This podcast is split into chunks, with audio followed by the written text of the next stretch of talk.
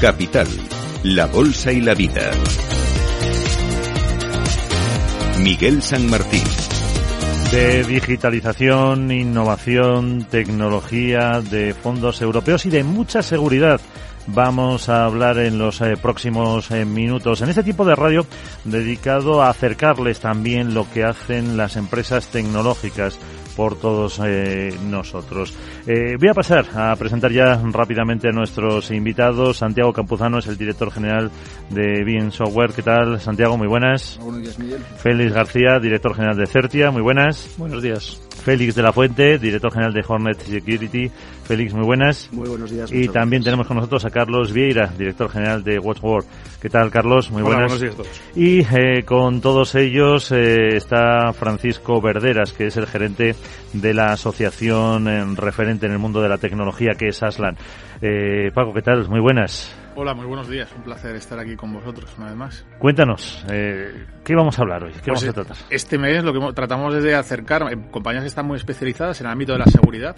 En el ámbito de la seguridad, actualmente, como sabéis, tenemos eh, 166 empresas, representamos a 166 empresas que ofrecen soluciones para mejorar la seguridad, para mejorar eh, los procesos de negocio y tratar de ay- ayudar a las empresas a, mm, a ser más competitivas y entre ellos pues utilizando esos fondos europeos que se están utilizando poco y queremos o hemos traído aquí a empresas que van a ayudar a que esos fondos se, aprovechen más, ¿no? que es un poco el gran reto. Eh, pues vamos a pasar ya un poco a debatir sobre eso. Eh, Santiago, vosotros eh, sois una empresa norteamericana, una empresa tecnológica, eh, líder en el sector de backup, pero mm, cuéntanos un poco. Toda esta eh, oportunidades que nos eh, decía Francisco, esas eh, eso que aporta, el valor que aporta la tecnología a- al día a día de nuestras empresas y, también en general de todos. Bueno, pues no en general, pero me gustaría matizar el momento actual que tenemos, ¿no? Donde hay una inestabilidad muy grande en el mercado, donde hay unos tipos de interés que están subiendo, donde hay una crisis económica en ciernes y no estamos ya en ella.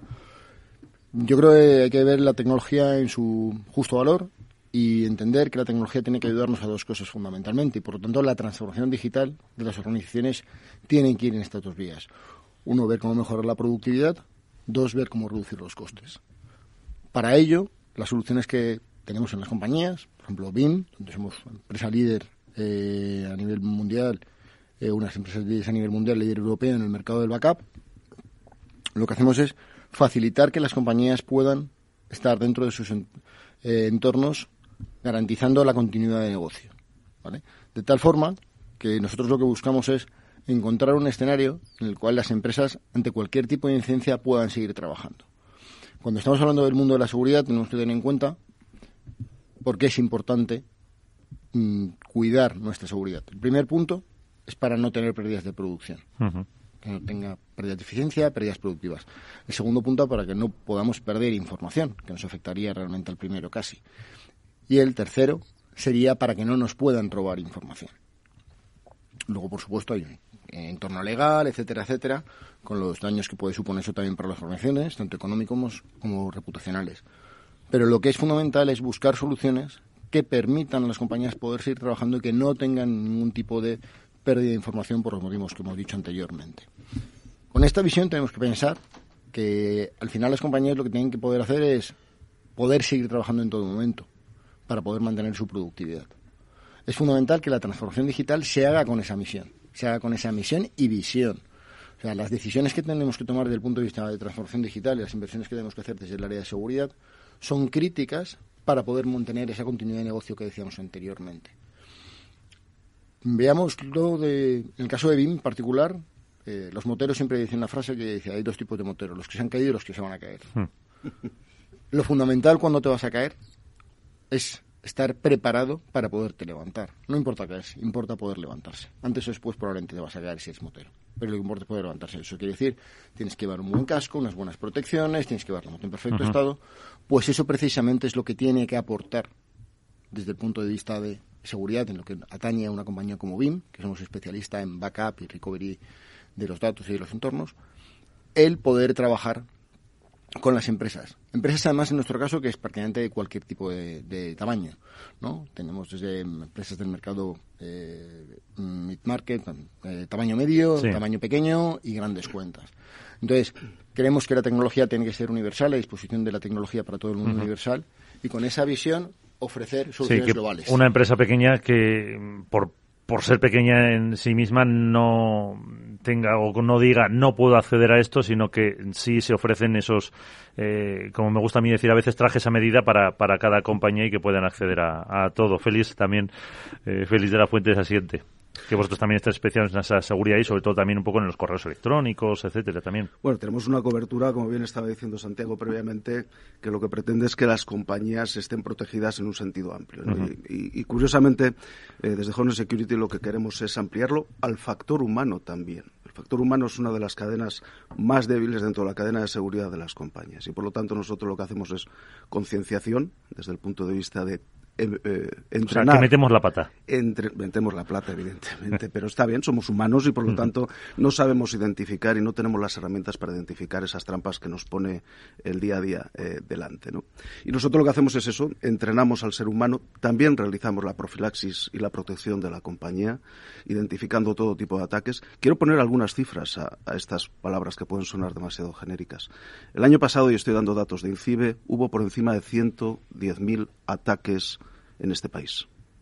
De esos 110.000 ataques, prácticamente 100.000 estaban resumidos en tres conceptos. Uno, lo que es puramente el phishing, la suplantación del CEO, es decir, ese mail que envía alguien en nombre del CEO de la compañía pidiendo una transferencia, por ejemplo, para un movimiento corporativo, y también temas de ransomware.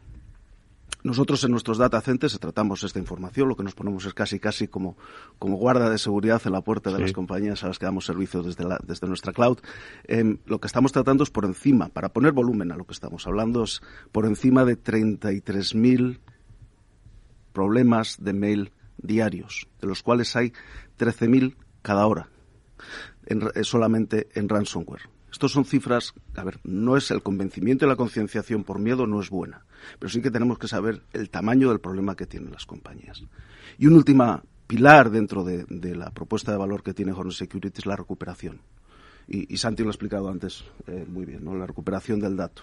Es decir, si bien ya tenemos a los empleados con un nivel de concienciación suficiente, ya evitamos que le llegue a empleado a través de la profilaxis de la compañía, de intentar evitar que le llegue el vector a través del mail eh, problemas de ransomware, phishing y demás.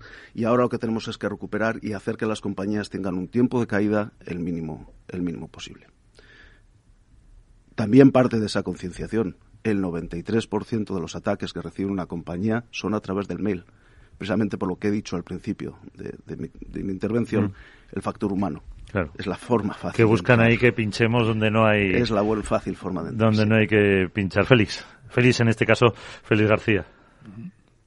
Muy bien, pues eh, bueno, nosotros como desde Certia lo que hacemos es que nos dedicamos fundamentalmente a, a, integrar todas las soluciones y a implantar todas las soluciones de los diferentes fabricantes en el cliente, precisamente para hacer efectiva esa seguridad de la que hablamos, ¿no? que muchas veces pensamos solamente en, la parte de, de virus eh, tradicional, ¿no? Y, va mucho más allá, como decía antes Santiago, ¿no? la seguridad también son, son los backups y son la, la continuidad de negocio, ¿no? Entonces, eh, bueno, Certia es, un, es una, una, empresa que dedicamos precisamente pues, a implantar en, en empresas eh, este tipo de soluciones. Eh, damos otra serie de servicios también que, tienen que ver con, con telecomunicaciones y con, con, temas de IoT. Y, y, desde como implantadores de, de, tecnología lo que vemos es que, como decía antes Francisco Verderas, pues eh, hay una hay una carencia de petición de fondos, no una carencia de fondos, sino de petición e implantación de fondos, ¿no?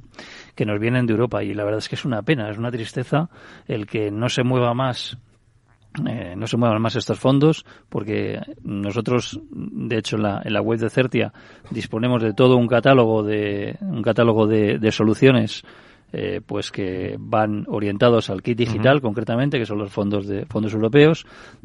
cualquier empresa puede puede ahora mismo ya solicitarlos, porque antes estaban por tramos, pero ahora ya está abierto a todo. Y realmente vemos que, que menos del 10% de esos fondos están siendo ejecutados, ¿no? Y hay muchas razones, ¿no? La, primera porque la gente lo desconoce muchas veces. Cuando hablas con el tejido empresarial español, pues está dedicado a sus cosas, ¿no? Y no, y no a, estar pendiente de los fondos que salen. ¿no? Si no se comunican, pues evidentemente no, no se hacen. Lo segundo, que muchas veces se pide a la pyme española eh, de, de 0 a, a 10 empleados que es el 95% del tejido empresarial, pues se le pide eh, el mismo tratamiento burocrático que a, un, que a una empresa enorme, ¿no? Y, no, no, disponen de esos medios, ¿no? Entonces, bueno, eh, desde aquí, desde luego, animar a todas las empresas eh, que nos están escuchando a que utilicen esos fondos, a que canalicen esos fondos, que son gratuitos, que nos permiten una implementación de soluciones tecnológicas y de transformación digital que que ha fechado y no, no, estaba, no estaba anteriormente al alcance de cualquiera y que desde la web, por ejemplo, de, de Certia y de otros agentes eh, digitalizadores, pero en este caso que, me compete, pues desde Certia disponemos en la página web pues de toda la, toda la suite de servicios y que se pueden implantar fácilmente. Pero realmente no está llegando al tejido empresarial, ¿no? Ese es uno de los, de los grandes problemas. ¿Y tu visión, Carlos? Bueno, además, muchas gracias por la invitación a Watchcar a estar presente en esta tertulia de amigos en Capital Radio.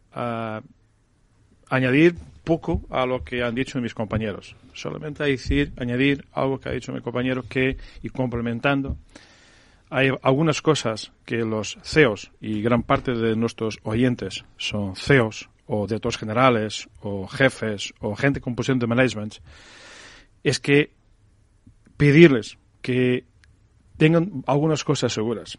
Su empresa va a ser atacada. Solamente no sabemos dos cosas. ¿Cuándo? Y los daños que van a tener. Los daños los podemos mitigar. Y algunos de los proveedores que están aquí eh, dan fe de esto. Trabajamos continuamente, diariamente, 24 por 7, en desarrollar tecnología utilizando machine learning, inteligencia artificial y otras cosas, y capital humano que hoy en día es escaso, para desarrollar soluciones que permiten mitigar estos ataques que vuestras empresas van a sufrir. El cuándo no lo sabemos. El impacto está en parte de las, en las manos de partners, como tenemos aquí a Certia, que son importantísimos en esta estrategia de seguridad para la, empresa, pero también de inversión que hagan. Yo, en mis reuniones, y mis eventos y mis foros que hago, donde están muchos, eh, muchos CISOs, dicen realmente que al final la ciberseguridad y la protección de la empresa y la ciberseguridad es tan importante como obtener un buen esquema de seguridad de la empresa, es tan importante como tener una buena cadena de producción porque muchas veces un ataque informático depende la continuidad de esas empresas. No tengo aquí los últimos datos, pero hay un gran número de empresas que desaparecen después de tener un problema de seguridad. pero eso que dice Carlos, mm, o me da a entender un poco que, es como, como, lo que decía Santiago de la, de la moto, que al final sabes que te, que te vas a caer, que las empresas eh, mm, todavía les falta concienciación para, para esa seguridad o que mm, desgraciadamente lo ven como un gasto y no como una inversión? ¿Cómo lo veis así una ronda rápida? Bueno, a ver, les falta un poco de todo, ¿vale? Les falta medios. Lo decía Félix anteriormente hablando de las, las ayudas que hay. Sí, para las pequeñitas. Les falta conocimiento. Eh, tenemos una falsa seguridad en esto no me puede pasar a mí, hasta que te pasa. Entonces son muchos factores. Eh, el de la moto es así. Eh, si alguien ha visto Top Gun, cuando va en camiseta y sin casco, pues habrá gente que dirá, yo tengo que ir sin camiseta, vamos con camiseta y sin casco. Eh, seguro. Mm, pero si te caes igual no lo cuentas. Entonces lo que hay que tener son las medidas adecuadas para poder evitar esto. A fin de cuentas, la concienciación es súper importante, lo decía Félix antes por la, por la parte del empleado pero es importante en la parte del empleado, es en la parte, importante en la parte de dirección. Y hay que ser conscientes a qué nos estamos enfrentando de forma continua. ¿Cuál es el impacto real de negocio cuando tenemos una compañía parada un día, dos días, tres días, ya sea sin poder facturar, ya sea sin poder dar atención al cliente, o teniendo lo que hacer a mano y luego teniendo que poner el dato, más el impacto que tiene la pérdida de información o el robo de bases de datos, etcétera, etcétera, más multas, más sanciones, o sea, eh, la conciencia es crítica y hay que verla en plano global. Punto uno. Y punto dos, el impacto en la productividad eh, hay que mm, verlo también en su justa medida. Porque cada vez que dejamos de cobrar a un cliente, eh, cada vez que dejamos de dar un servicio a un cliente, de hecho cobrar primero porque al final Sí. lo importante es dónde está el dinero, ¿no? Bueno, pues cualquier tipo de acción con el cliente, al final no nos cuesta solo esa acción. Es el boca a oreja, es el daño reputacional, es el impacto con ese cliente, es que ese cliente no te va a volver a comprar, etcétera, etcétera, etcétera. Entonces, desde el punto de vista de negocio, hay que verlo mm, de forma global, como digo, para poder eh, tomar las decisiones adecuadas en cada momento. Pero la pyme tiene un problema que tiene una falta de recursos también, tanto de conocimiento como de medios, y hay que ayudarles.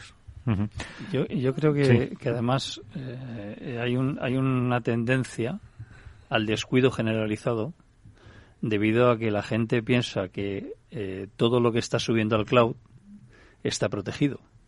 No, es que como yo lo tengo en el cloud, está protegido. No, Gran no, no, mire usted, no está protegido. O sea, Para nada. Tiene, tiene, que, tiene que establecer criterios de seguridad, tanto en su propia red como en, la, como en el cloud. Como, o sea, eh, hay una, digamos que hay una falsa eh, idea de que eh, como yo tengo mi correo en Office 365, pues ya no tengo problema. No, no, no, o sea, claro que lo tiene. Tiene que, tiene que proteger ese correo y tiene que de- determinar, o sea, hacer determinadas actuaciones que, Te- que te protejan esto, ¿no? Que es que es fundamental que las empresas tengan una cosa mm, centrada y es los datos siempre deben ser de la empresa, estén en el cloud, estén securizados o no. Mi dato es mío y lo tengo que cuidar Exacto. yo. Sí, sí. tú puedes llevar a tu hijo al colegio, pero el responsable de educación de tu hijo eres tú. Pues exactamente igual con el dato. Mi dato es mío y lo tengo que cuidar yo. Y tengo que estar preparado para recuperarlo yo. Porque las penalizaciones de negocio no tienen que ver las que tiene un proveedor de cloud, en el caso de que las tengan, que no todos las tienen, con el daño real que genera el negocio de una organización. Sí. El cloud, al fin y al cabo, no es más eh, que una plataforma eh, compartida, eh, con unas determinadas eh, calidades de servicio en cuanto a su aportación a la empresa. ¿no? Eh, el cloud también ha democratizado realmente la, la digitalización, porque ha permitido a esas pequeñas empresas, que son las que porcentualmente tienen la mayoría del tejido eh, industrial de este país, acceder a tecnologías que previamente no podían acceder, por temas de que simples, es decir, no tienen la infraestructura interna de IT suficiente para dedicarla a la prevención de estos, de estos asuntos. El dato es importante y el dato además eh, tenemos que no solamente estar seguro de que esté en la nube, encriptado, para que sea solo mío, que eso es un detalle que también hay que tenerlo en cuenta, sino que ese dato sea tratado por temas regulatorios en el país. Para nosotros voy a decir, voy a, contar un secreto eh, a voces para aquellos que ya están trabajando con nosotros. Mm, Tenemos un data, uno de los data centers que están en el mundo está en Barcelona. Y los clientes más sensibles que tienen que ser tratados dentro de nuestro perímetro lo tratamos directamente desde Barcelona. Evidentemente, por temas de alta disponibilidad, tenemos otra patita puesta en otros data centers que están dentro de Europa. El detalle del tratamiento del dato, de dónde tengo mi dato, de si lo tengo encriptado, la posesión del mismo, implica y mucho de cara a nuestros clientes. Pero no solamente a nuestros clientes. Y yo quisiera sacar aquí un tema que también es importante. También nuestros proveedores, también nuestros colaboradores. Porque la ciberseguridad es de todos, de todos los que estamos aquí. Pero si yo soy muy ciberseguro y mi proveedor no lo es, y me está aportando información o mi cadena de valor de una manera no segura, ahí tengo automáticamente una brecha. Al final la cadena se rompe por un eslabón, que es ese. Carlos, ¿qué ibas a Pues, decir? impacto de seguridad, Sí. etcétera. Exacto. Sí, de acuerdo, de acuerdo con lo que, lo que dicen y más. Eh, empieza a haber cada vez más normativa legal de las empresas que trabajan con infraestructura crítica, tienen que estar también cumpliendo el esquema nacional de seguridad, ¿no? So, el esquema nacional de seguridad, CCN, en eso son siglas que cada vez más aparecen en, la, en el vocabulario de los ISOs, el vocabulario de los CEOs, Ujú. que cada vez escucho más empresas. que tengo que ahora certificar mi empresa con el NS, o tengo que montar la ISO 27001, ¿no? Hace unos años, no, bueno, yo llevo desde más de 20 años trabajando en ciberseguridad. Vivimos un momento dulce donde efectivamente cuando vamos a nuestros clientes o a los partners a hablar de ciberseguridad nos escuchan. Lamentablemente muchas veces algunos de nuestros oyentes son responsables por no avanzar con ciertos proyectos y que más adelante van a sufrir consecuencias. Hoy en día, eh, gracias a medios de comunicación como Capital Radio, que no veis que agradecer más nuestra participación, eh, dan eco de los problemas de ciberseguridad. Ayer mismo hubo una gran noticia de un ataque informático a una entidad que es infraestructura crítica, creo yo, muy grande. Todos los días escuchamos, no solamente empresas privadas, pero también administración pública. Y volviendo a lo que dice aquí mi compañero, los fondos están ahí. Yo invito a todos nuestros oyentes que tienen capacidad de decisión a contactar con su proveedor, con su partner de confianza. Y que les hablen de términos como kit digital, fondos Next Generation. ¿Cómo puedo yo beneficiarme de estos fondos? Están ahí. Lamentablemente, vemos todavía, y los fabricantes que estamos aquí hemos invertido bastante tiempo en crear programas, campañas de comunicación con nuestros mayoristas, nuestros partners, etcétera, pero lamentablemente vemos que hay poca petición todavía. Es verdad que hay mucha burocracia, como se ha dicho, mucha burocracia. Tenemos que conseguir encontrar formas de acelerar eso, pero tenemos millones. Y si el gobierno de España no los utiliza, los vamos a perder.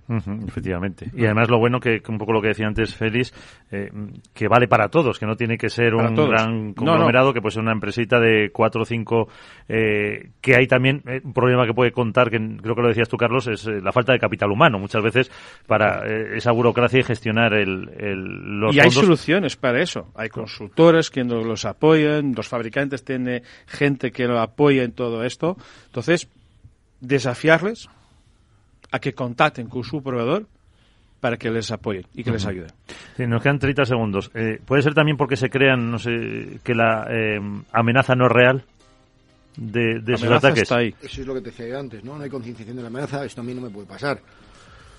Es una de las cosas más habituales que pasa, pero las compañías, eh, cualquier directivo tiene que tratar por definición de lo que es una empresa, a su empresa como su familia. Tú tienes que ser consciente de los riesgos que tiene tu empresa, como tienes que ser consciente de los riesgos que tiene tu familia y tomar decisiones en base a eso. Pues eh, con ese mensaje nos eh, quedamos. Santiago Campuzano, Félix García, Félix de la Fuente, Carlos Vieira y Francisco Verderes. Muchísimas gracias por estar con nosotros. Eh, enhorabuena por todo lo que estáis haciendo. Como dice Carlos, que los que tengan poder de decisión nos hayan escuchado pues nos hagan caso y al final estaremos todos un poco más seguros por todo lo que nos aporta la tecnología a nuestras empresas. Muchísimas gracias. Gracias. Gracias. Gracias.